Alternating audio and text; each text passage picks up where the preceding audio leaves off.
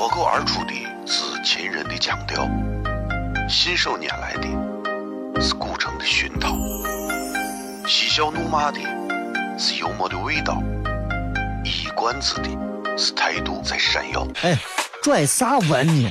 听不懂，说话你得这么说。哎哎哎哎哎哎！北京有个郭德纲，张张张张张张开有个叫李波，西安西安。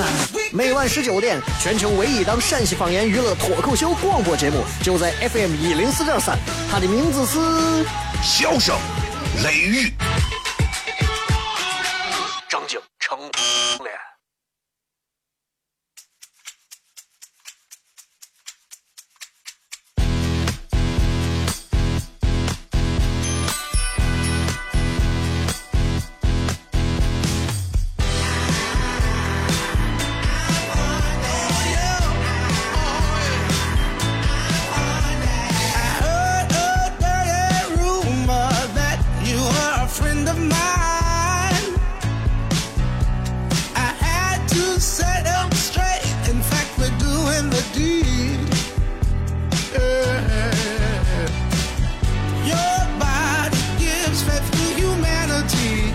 好了，各位好，这里是 FM 一零四点三西安交通旅游广播，在每个周一到周五的晚上的十九点到二十点，小雷为各位带来这一个小时的节目《笑声雷与》。各位好，我是小雷。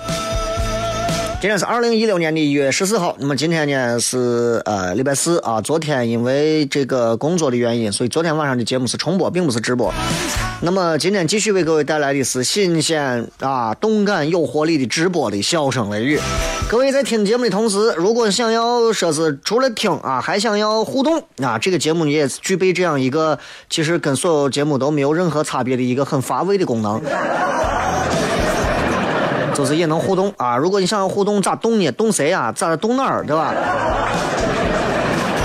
如果你们有自己的新浪微博的账号的话，可以在新浪微博的搜索栏里面搜索我的名字“小雷”两个字，口字旁一个严肃的肃，雨田雷。如果各位觉得哎呀，微博我现在都不玩了，我玩微信。如果你们可以。啊，在微信里面搜索添加好友里头搜索“小雷”两个字，你们会找到一个公众号，是一个红色底色，然后我戴着眼镜，手扶着这个耳机的一个头像啊。这是小雷个人的微信公众平台，你们也可以添加关注。每回啊，我都会在直播的时候打开微信公众平台，看到上面所有人发来的留言，以及在微博当中每个人发来的留言。今天在微博当中啊，继续跟大家发了一个直播帖。呃，这个直播帖简单明了。我现在直播帖是越来越简单了，就是今天直播帖就是讲一个讲一个你认为最好笑的段子。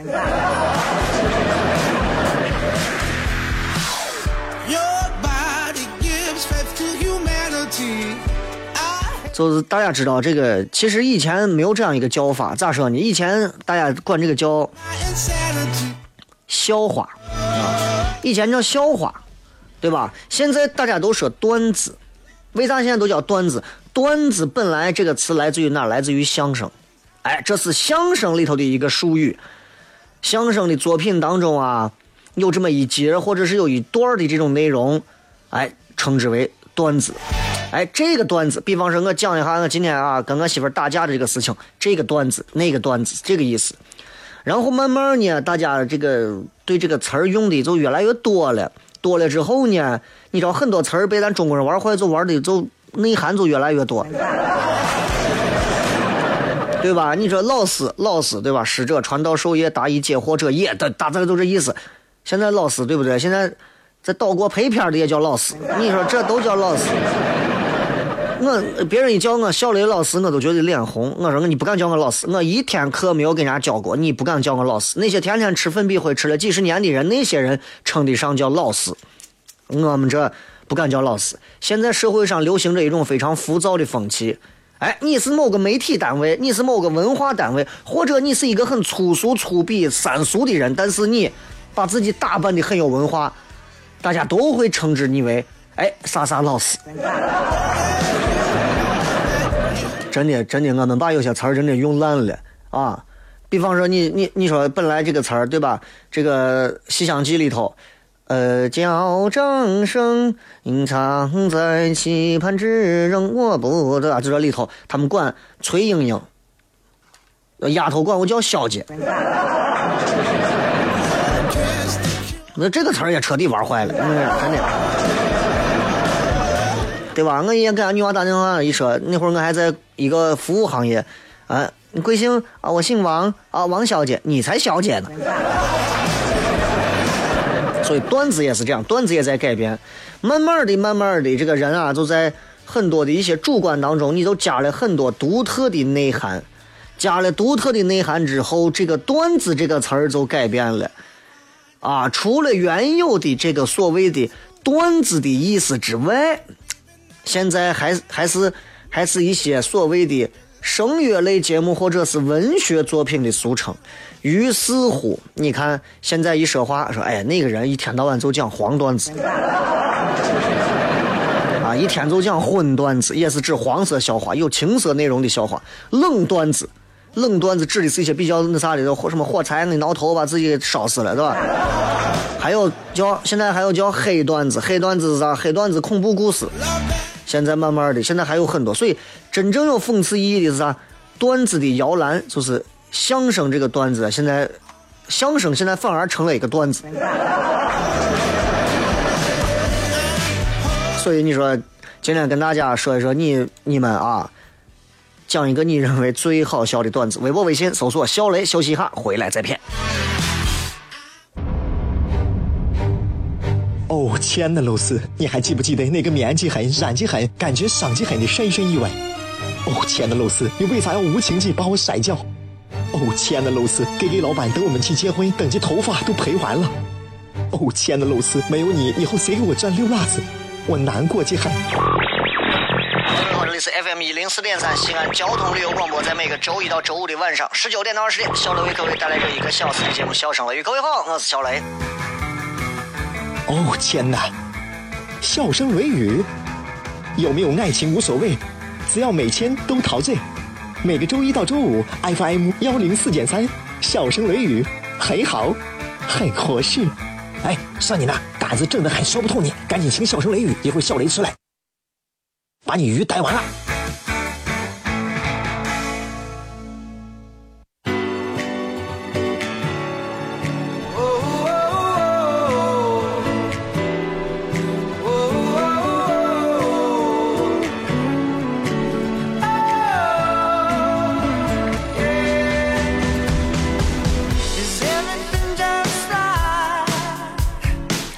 欢迎各位继续回来，这里是笑声雷雨，各位好，我是小雷。今天在节目当中要跟大家聊一点啥呢？今天因为是礼拜四，所以咱们从半点开始互动。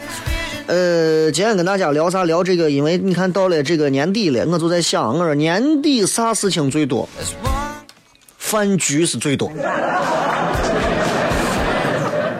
哎呀，我曾经有一个礼拜把我吃的撑的呀，我真的，我看见饭，我想，我看见人，我想吐，就真的。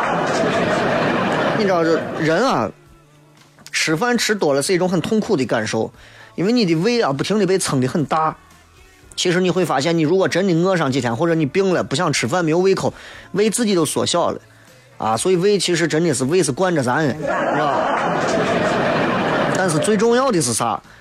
我觉得吃饭吃到吐都不是最痛苦的，而是在某些你根本不想去的饭局上，那是痛苦。我曾经就干过这样的事情，包括到现在也是这样啊。现在好多了，就是，呃，现在对于很多的一些待人接物，我可能比以前能稍微的好了那么一奶奶啊，好了那么一奶奶。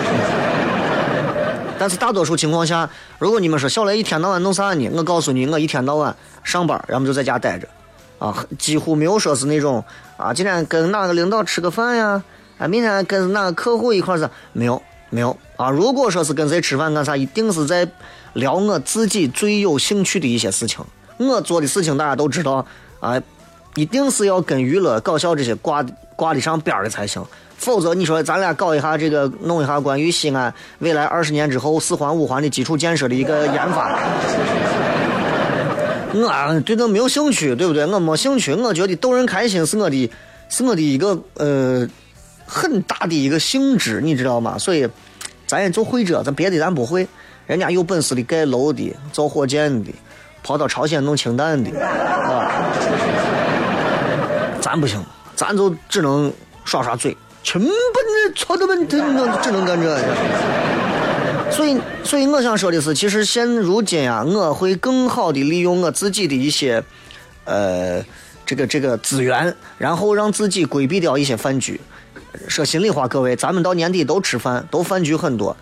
不是每个饭局都有必要去的。我记得有一回，人家给我打电话，有个领导给打电话，啊，呃，说叫去吃饭呢，干啥呀？我说我不去，为啥不去呢？然后我当我媳妇面接的电话，我说我不去。我媳妇说，咱本来虽然说咱今天约好了，我跟我媳妇本来约好晚上一块吃饭，领导临时打电话说叫一块出来吃饭，我就给绝了，我直接对不起，直接就婉言拒绝。我说不行，领导今天有事呢，去不成，咋？我媳妇说：“你这就不，你这就不会做事了。你这成年人，你这男人，你就得先奔着这事情去。毕竟人家是给你发工资的人，你不能摔人家面子，对不对？对吧？当然，很多人都会都知道这个话说出来也是，其实也是虽然有点俗，对吧？但是但是也是很真心的。我就给他说，我说我说心里话，媳妇，我明告你跟你说，我第一个，这是咱我休息的时候。”我不是我不是在这痛恨说老板，因为我在这休息，他把我的时间占用了，让我应酬。我真不是在乎这呢，毕竟我能分得清上下级的关系，对吧？咱给老板能带来效益，对吧？老板也比较看重咱，这是双方一个尊重的一个前提上才有这么一个电话。我不去的原因不是因为老板的原因，也不是他给我发不发钱的原因，而是我非常讨厌坐到饭桌前，然后面对着一群。不熟悉的人，没有话说，没有话接，我在这呵呵哒，我在这笑的尴尬。你们跟我有同感的话，你可以摁一下喇叭，对吧？我就觉得真的，朋友圈里头有朋友发过这样的一个文字，我觉得很有深意啊。这个文字大概的意思就是说，呃，如果死亡是一种解脱，不善言辞的人在饭局上。每一分钟都是在等死，真的是等死的节奏，真的。然后我就觉得人家这话说的太有道理了。如果说死亡是一种解脱，不善言辞的人在饭局上的每一分钟都是在等死。然后我说我跟我跟以前我我同事我谁复兴一块吃饭。我我就是个典型的啊！你让领导跟着一块陪领导吃饭，我根本就不懂个察言观色啊！我还不等死，我还不像别的人，你这刚起的我实习生啊，年轻人啊，跟着领导吃饭坐到我也不知道说啥，死马二愣的在那会儿就就是一副等死的表情。我不是，我就是闷头就吃，做我父亲闷闷头就吃，低头吃，而且他做的事情啊，真的是，如果不是啊。哎呀，我领导要是性格好一点，领导性格不好，真的我一刀我就弄死算了。真的，我要是领导我就受不了了，我就低头就就吃。我心说，我说你这是人家是等死，你是啥？他说我是吃饱了等死。他说，我说你你稍微也给领导加个菜弄个啥？他说你不知道，我这人就在饭局上待不成，我是属于是领导加菜我转桌。碗里剩最后一块了，我一看领导到到领导位领我领导让我给你把这块吃了吧，就是这种。所以很多人到了年底，在很多一些单位公司的应酬饭局上是非常的尴尬痛苦的，就是因为有一种度秒如年的感觉。要知道这么说吧，嗯我个人坚定不移的认为饭局。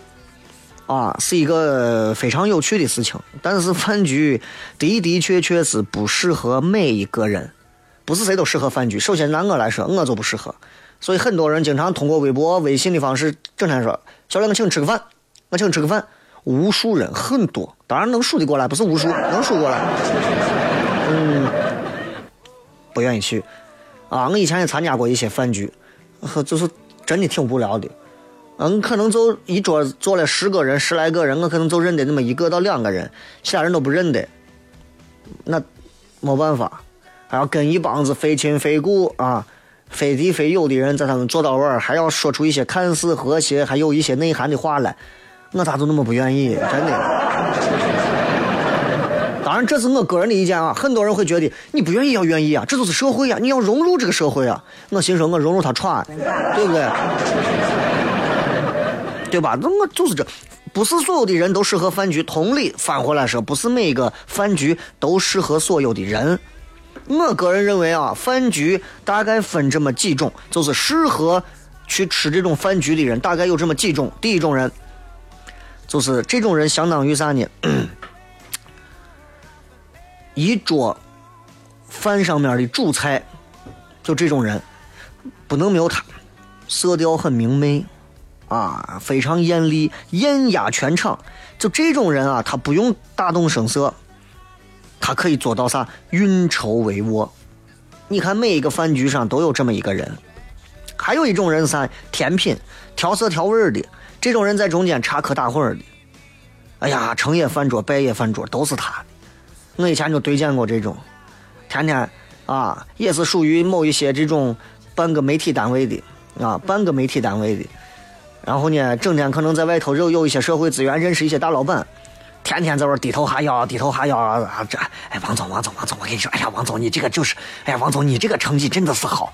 哎呀，哎呀，李总，李总，哎呀，你，哎呀，李总，我跟你说，李总真的老是咱山西省啊，真的是为数不多的企业家。哎呀。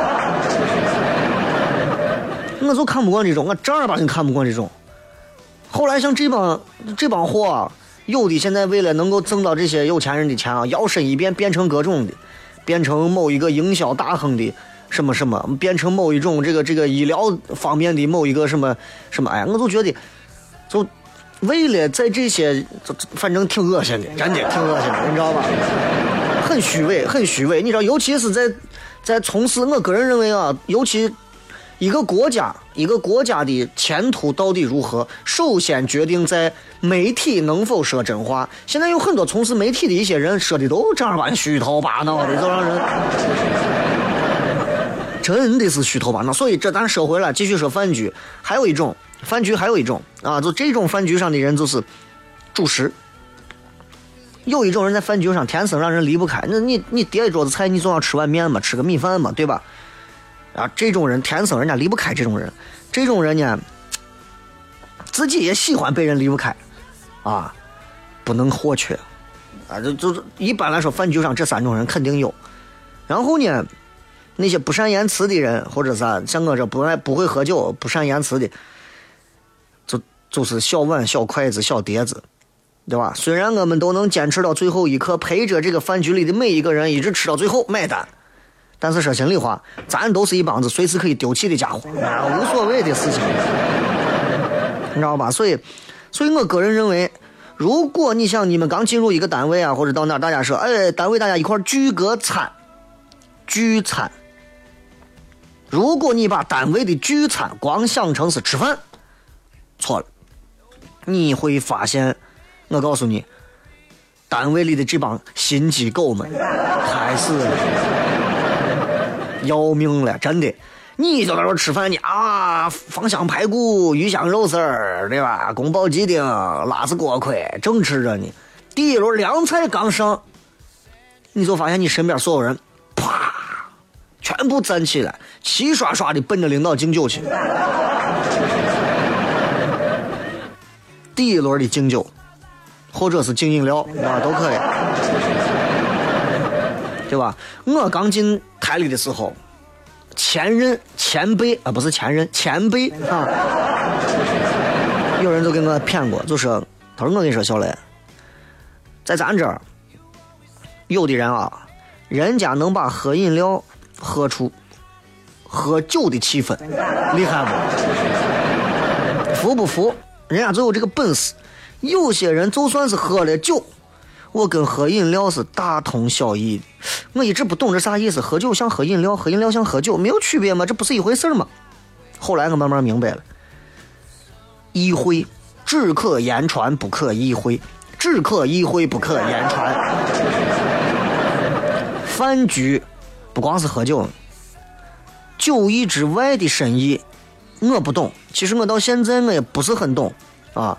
所以你看，我不太参加饭局，以前我也参加过，参加到最后就就桌子上就我一个。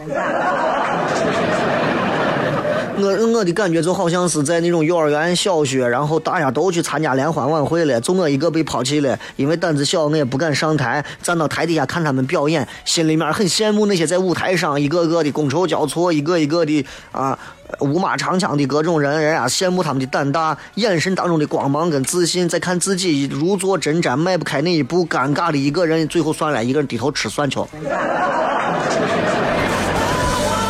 很多人应该跟我一样，有同感的话可以摁一下喇叭。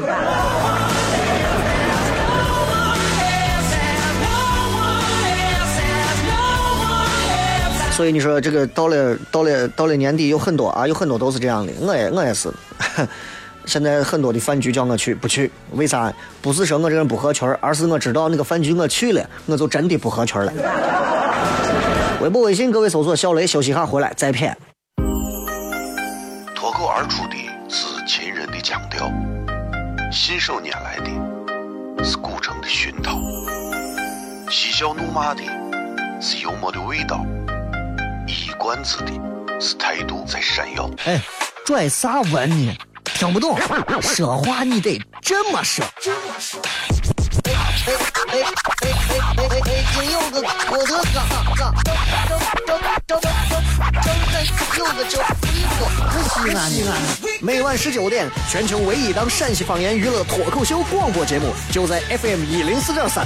它的名字是《笑声雷雨》。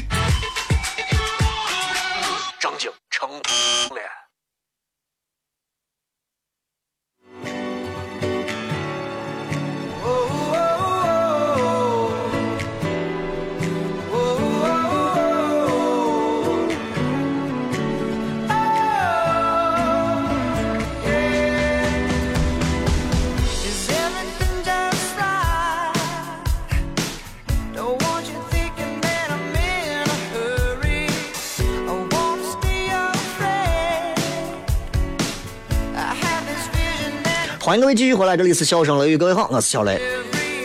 微博、微信，各位都可以搜索啊“小雷”两个字就可以了。咱接着回来再品两句，就是关于这个饭局。其实你知道，我以前我记得我当时参加的这个呃二套啊陕西二套的这个广告的这个年会的时候，就前两年、前几年的时候，当时对于这个吃喝还没有还没有像现在一样管的这么严啊，对吧？现在对吧？现在我觉得是一个非常好的事情，你知道就不让很多人就不能没有办法再去胡吃胡喝了，你知道吧？当年那一会儿，然后因为有很多的广告的客户啊啥的，然后当时，呃，主持人们全部都盛装出席，只有我一个人屌丝装出席，你知道吧？所有人，所有女主持人啪站起来，全部是高脚杯红酒，然后我跟到后头，我拿了一杯奶。啊！我拿了杯奶，完了之后呢，都一块儿去排队干啥？敬酒。你们，我相信大家都跟我一样有过同样的经历，就是在某一次年会上、聚会上，我们排队等着去敬酒，去敬给所谓的大家都会去敬的那某一个总、某一个董、某一个领导，对吧？都有这样的。然后某一个旁边的领导会一个个介绍，这是咱哪个科室的谁谁谁，这是谁谁走马观花，领导过目就是云烟一般，是吧？但是人家有些人很厉害啊，跟领导一过来，领导你把这酒喝了或者怎么，啊，砰，让领导就把酒给喝了。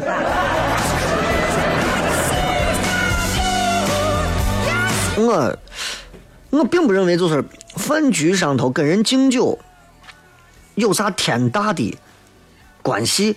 我也不认为跟客户、跟领导敬酒会有任何谄媚的意思，但是饭局这个东西，天生就是那些不善言辞的人的战场。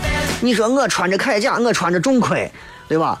饭局里头，你最后头脑是一片空白，又尴尬啊，又又无奈，你也不知道咋应对，最后不战而亡，自己把自己弄死。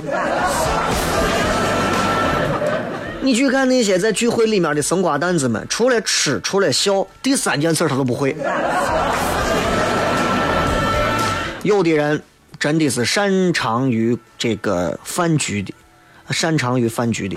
以前有人文章当中写过那个谁林徽因，啊，就是说他是谁啊？他是叫他给他一个称号叫太太沙龙。饭局上只要林徽因一出现。别人就没有说话的余地。一样的，一样的，我告诉你一样的。不管是你看我说的，我身边的一些同事嘛，主持人，当然我不是说人家这就是谄媚啊，就是人家的能力，真的是有在饭局上的一种生存能力。包括你们所知道的一些明星，你们整天追什么跑男，你们这那都是电视演出来的。正儿八经在底下饭局上吃个饭或者干啥的时候，这帮子谁会来事儿，谁不会来事儿，你们并不知道，对吧？一定是有能力好的，一定是有能力不好的。所以像林徽因就是这样，就是这样。很多那范柳原就说，这林徽因是一个善于低头的女子。啥嘛？你到饭局上你再看。最要命的是同龄人，跟你们一样的同龄人身边，就包括我身边同龄的，有一些就是饭局的天生的高手。我跟我同龄的现在做的啥，做啥生意都有，在西安的做古董字画的，做地产的，做珠宝生意的。上去动不动一带都是几个漂亮妹子的那种女助理，开的都是保时捷、法拉利、奔驰啊、悍马、路虎，都是这。就就我一个每天跟你在这儿，对吧？俺一帮子聚到一块饭局上一聚，真的，人家就是人家的脱口秀的专场。我就像是一到饭桌上就被一个黑衣人拿过来，嘴手上头拿着蒙汗药，拿着这个砒霜，直接就往我嘴里头一灌，然后我瞬间就要把自己毒死，哑巴，人家就开始说话了。从他坐下那一刻开始，自来熟，天南海北各种聊。他跟你聊前段时间这个股票，哎呀，就是那个熔断呀。我跟你说，中国现在对于这个股票行业的一种管理啊，是不啦不啦不啦不啦不啦不啦不啦，可怕不？要命不？我跟你讲，哎呀，最近啊，我跟你说，就是就是咱现在朝鲜的这个氢弹啊，我跟你说，咱国家现在是对于他这样的一个事情，是如何如何的进行了一个军事化的一个戒备，巴拉巴拉巴拉巴拉。我跟你说，最近啊，咱们发改委发布的进一步完善现行成品油价格形成机制的有关信息啊，我给你讲啊，是巴拉巴拉巴拉巴拉巴拉，他都能说，真的。有时候人跟人的关系很近，三五个人就发现彼此联系，然后就就能成为老熟人。哎，你认识我谁？你知道我谁？我谁认识了？这样一来，很多不善言辞的人就成了比较级。哎，哎，小雷，你现在是在哪上班？啊哈，我在我在电台。那你屋现在是谁在家？我媳妇儿。就没有啥，人家长袖善舞的在你旁边跳了一圈舞，你就在旁边附和一下。人家跳完了，就你就留着你一个瓜怂样子在旁边还摆造型。对吧？所以我现在到饭局上，我是很有选择性的。我首先问清楚有没有那些所谓的自来熟的人，跟人家一比，咱都真的咱都不是人了，你知道吧？看看有没有一些臭味相投的人。如果有人跟我一样，也是那种光喜欢吃，不愿意敬酒，同类相合并，我选择。还有一种就是看心情，看心情。我作为一个我，其实你说，哎，小雷能说会道的，这样子的。其实我是个不善言辞的，不善言辞的人，啊，陕西本地的这些名人当中，善于言辞的人，你们会天天去看他的演出的，会天天看他的这个表演的，看他的秀的，看他善于言辞的太多了。我真的不行，我跟咱陕西这帮子所谓的这些，呃，名人明星，我们坐到一块儿干啥的时候啊，真的我就像是一个青涩的少女一样，真的。青涩的少女一样，就简直就就没办法，所以所以所以，现在基本上就是不太会。之后这种尴尬的饭局就越来越少了。所以今天跟大家谝到关于饭局的这个事情啊，有很多人是善于吃饭，有很多人是不行。饭局跟啥一样？饭局其实就像是一个江湖一样，你不是一个大侠，你不要随意行走，动不动就让人家把你就给你就给你闹了，就给人家。当然，今天骗这个并不是对那些啊整天就沉溺在饭局当中的人们一种抨击，没有，完全没有这个意思。我对饭局没有任何的恶意。我觉得饭局其实是人类社会发展到今天，尤其在中国社会发展到今天，一个特别具有智慧型的一种社交的一个缩影。你任何人都参加过饭局，不管你是看大门的，不管你是一个工薪阶层，不管你是一个大老板，对吧？不管你现在一个月工资多少钱，不管你比我高比我低，不管你比我低比我低，对不对？真的是这，我就是觉得，有些人咱们应该清楚自己跟这个饭局有没有缘分。作为不善言辞的人，慢慢我觉得大家应该明白一个道理，就是尤其对于饭局，应该明白一个道理。不要随便拿着你的那些短处，就是你的小短剑，在这乱舞。所有的短板，记住一定要学会绕行。你不善言辞，你说你我偏要去上去给人家演讲，给人家上去跳舞，你是疯了吗？对不对？所有你的短板，一定要学会绕开、避开。你说人生这么漫长，对吧？你你不愿你不愿意的那些东西，我希望大家就能追随自己的内心，对吧？人家有这么。所谓的断舍离嘛，你要学会能断掉它，你要学会能舍得它，你要学会能离去它，断舍离。所以你愿意的话，你的人生哎很爽；你不愿意的话，你你你终究就是 alone 啊。好嘞，那么接下来时间咱们直接看一下，跟各位来互动一下，来看一看各位都会发来哪些有趣留言。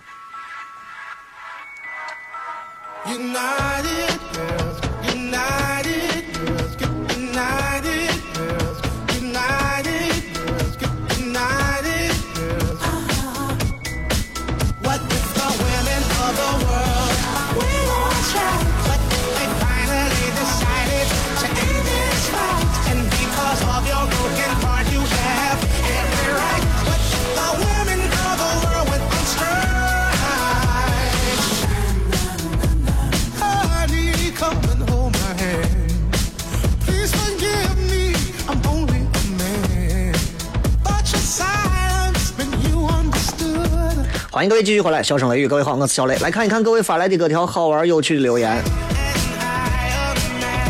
今天直播贴就是很简单，讲一个你认为最好笑的段子啊。不是每个人都会讲段子，也不是每个人都能把段子讲得很好。啊，尤其是在对于一个段子的一个把控和拿捏程度的时候，不是每个人都能找到他的这个细节。有很多人天生不懂啥叫幽默，有很多人天生不懂啥叫幽默，甚至有很多人张嘴你就不想跟他再说第二句了，你知道吧？所以面对这种情况，我觉得适当的让大家学着多多多了解一些段子会很好，很很好，很好，好好。看一下啊，这个当然有很多段子都是你们可能抄的或者是啥的，但没有关系，没有关系啊，咱们可都可以念一下。这个叫个呃 Neil 啊，说用东西南北的北给组个词，胡萝卜。这就跟咱陕西我陕陕普一说话对吧？来，跟老师一块念。妹子，妹妹，妹子的子的，就是这种的。突然发现我讲这种段子一点都不好笑。有人说小雷啊，其实我一直觉得我自己就是个段子，你知道吗？司徒二爷说，一个人在沙漠里头快要饿死了，这个时候他捡到了一个神灯，啊。神灯人：“我只可以实现你一个愿望，快说吧，我赶时间。我要老婆，都死了还要老婆，啪，给他个老婆。结果那个人说个饼啊，太老了，这个段子？”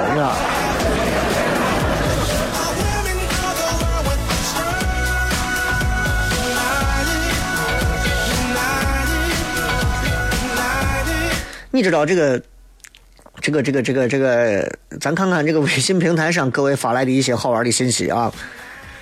嗯，雷哥，你既然这么了解这个叫做啥？这个叫做爆笑啊！雷哥，你既然这么了解男人跟女人之间的事情，能不能再给我随便聊上两句？我现在正在拿本准备记下来。呃呃，对于男人跟女人之间，其实按道理讲，我了解的并不是很多。除了七百个前女友的经历之外，其实我，对吧？那比方说，刚才今天我们聊到的是饭局。啊，对于饭局来说的话，其实，嗯，尤其是在喝酒方面，男人跟女人其实有很多不一样的地方，但是彼此有联系啊。比方说，你会发现，所有那些能够千杯不倒的男人，再喝酒喝不醉的，碰到对眼的女人啊，一杯就醉了。俺伙计就说，咋喝不醉？碰见个女娃爱的要死，哎呀，喝了两杯啤酒啊，醉的不行。哎呀，不行不行，哎呀，你把我你把我往你屋扶一下，就是这。要不然就是所有那种一杯就醉的女人啊，碰到不对眼的男人，千杯不倒，回来 咱再骗。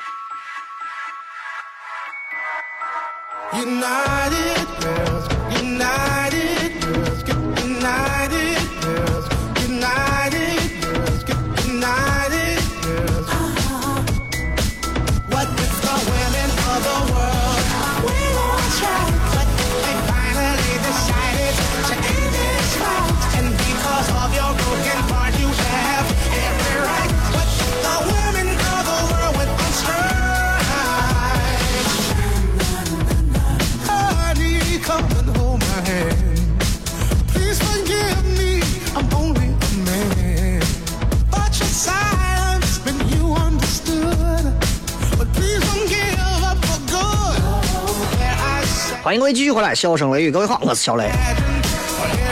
我们继续来看啊，就是我刚才跟你说的，就是所有千杯不倒的男人碰到对眼的啊，碰到对眼的女人一杯就醉。你看那些，我刚给你举个例子，我伙计我啊。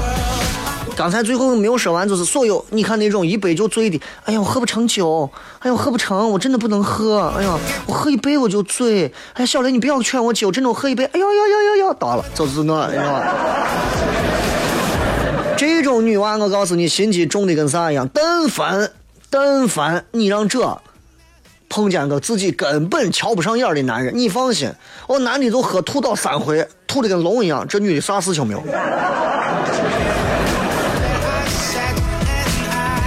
再看啊，这段子当中，这个是，嗯，史上最委婉的分手理由，等股票解了套，我就跟你结婚。我这辈子都包没没戏了嘛，对吧？这个是，如果一个男的有一块愿意给你八毛，那么恭喜你。你遇到了一个又穷又抠的穷怂。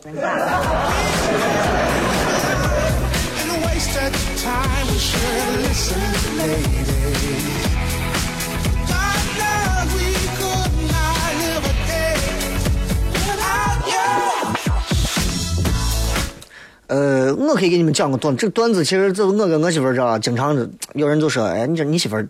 作为一个女人，你觉得她直觉准不准？我说没有一个女人的直觉是不准的，所有女人的直觉是非常准。很多女人很善于利用自己的直觉，把自己的家庭弄得非常的幸福或者是不幸，你 知道吧？每个女人都 每个女人都具备着直觉这样的一个敏锐的第六感，每个人都有，只不过很多女人没有好好的发掘过。你知道女人直觉为啥这么准？为啥？你知道吗？你想。没有的事儿，他们都能觉得有，何况有事儿，对不对？我们继续来看微博上各位发来的一些好玩的留言啊。这个六号鲸鱼说：“陈胜吴广起义。”陈胜说：“晋王已死，举大计已死，等死，死国可乎？”吴广说：“死国矣。”陈胜脸红的摸个摸个后脑勺，哎呀，谢谢，下次夸我不要说日文。是鬼厉害的意思啊！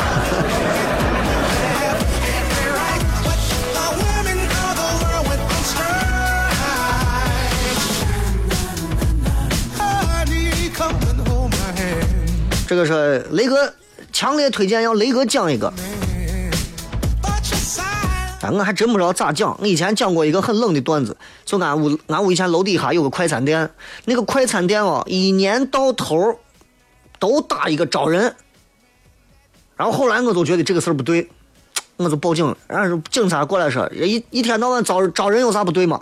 我就跟他说，一个快餐店一年到头招人，我可以确定这家店的汉堡绝对是拿人肉做的。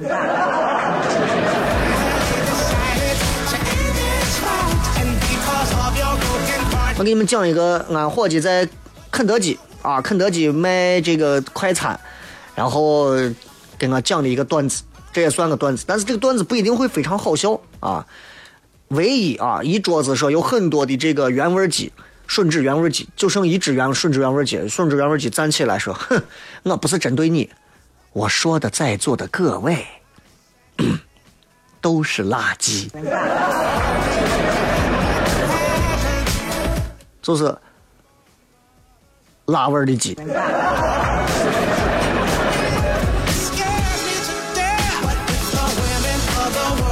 这个是，司徒二爷说，我看不清太远的东西。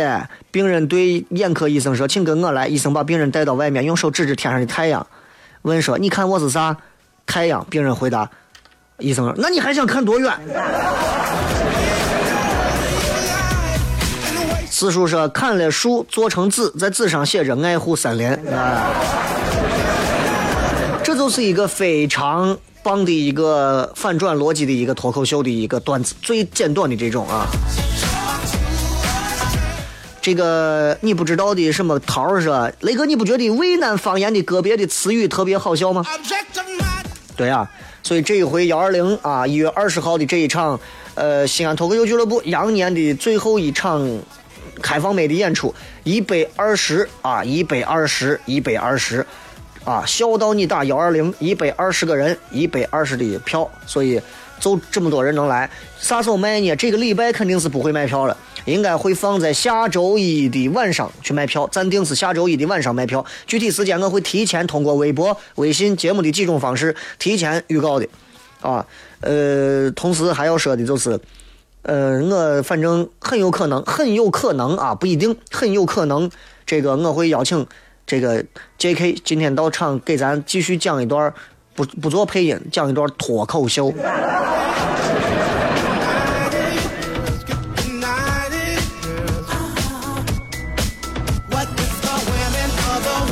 至于渭南方言，好笑的有很多啊。哦，亲爱的，如果你要是实在憋不住，那可以拿个尿不湿洗一蹦子，对吧？我都算，我跟你说，我都算。没办法，现在因为这个有很多人听节目，你有些地方你必须把它毙掉，你知道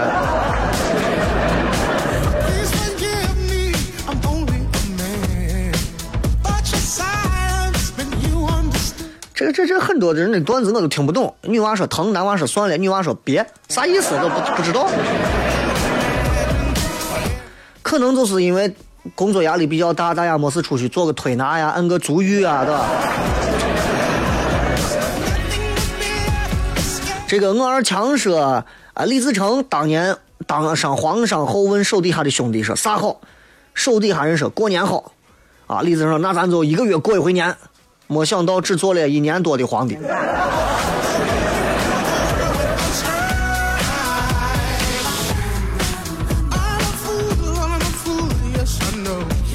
小小强说中国足球啥不好笑？中国股市哈哈哈哈。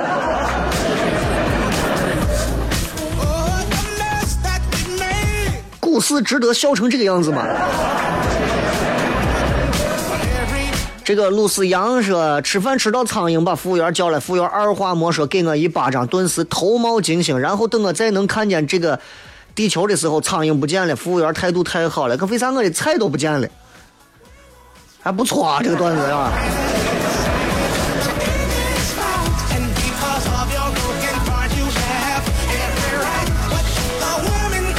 这个好为瓶子说，请唱出来。猴哥，猴哥，你真了不得，五行大山压不住你，蹦出个葫芦娃，叮当当当当当，葫芦。今天让大家分享的是段子，好不好？不是啊，这个。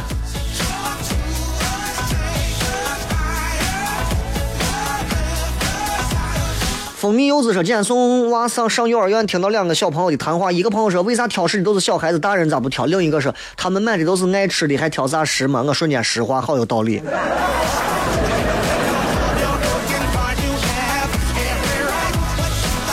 这个段子很好笑。这个人跟我问我说：‘你发这个直播帖的意思，临开播了是要剪点素材吗？’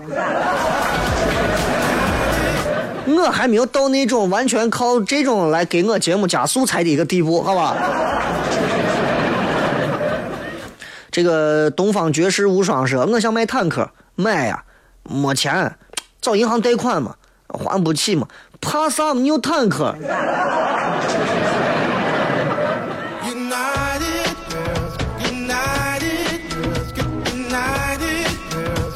就没有质疑说，你知道为啥钢琴里面住了一个妖？为啥？因为钢琴住了一个妖。我跟你说，直播室没有空调，你不要这样，冻死我了。得了，今儿就骗这样这么多吧，这个。刚庆祝了一个要最后时间送各位一首好听的歌曲，结束今天的节目。呃，明天是周五，全程互动，希望明天晚上继续能够跟大家在节目当中好好的骗一骗，拜拜。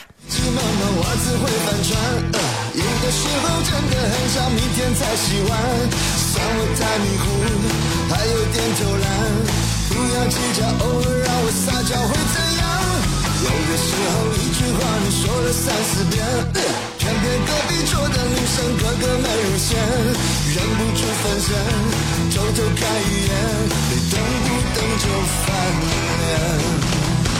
我还是爱你的，即使你有点大女人，既然说过要让你三分，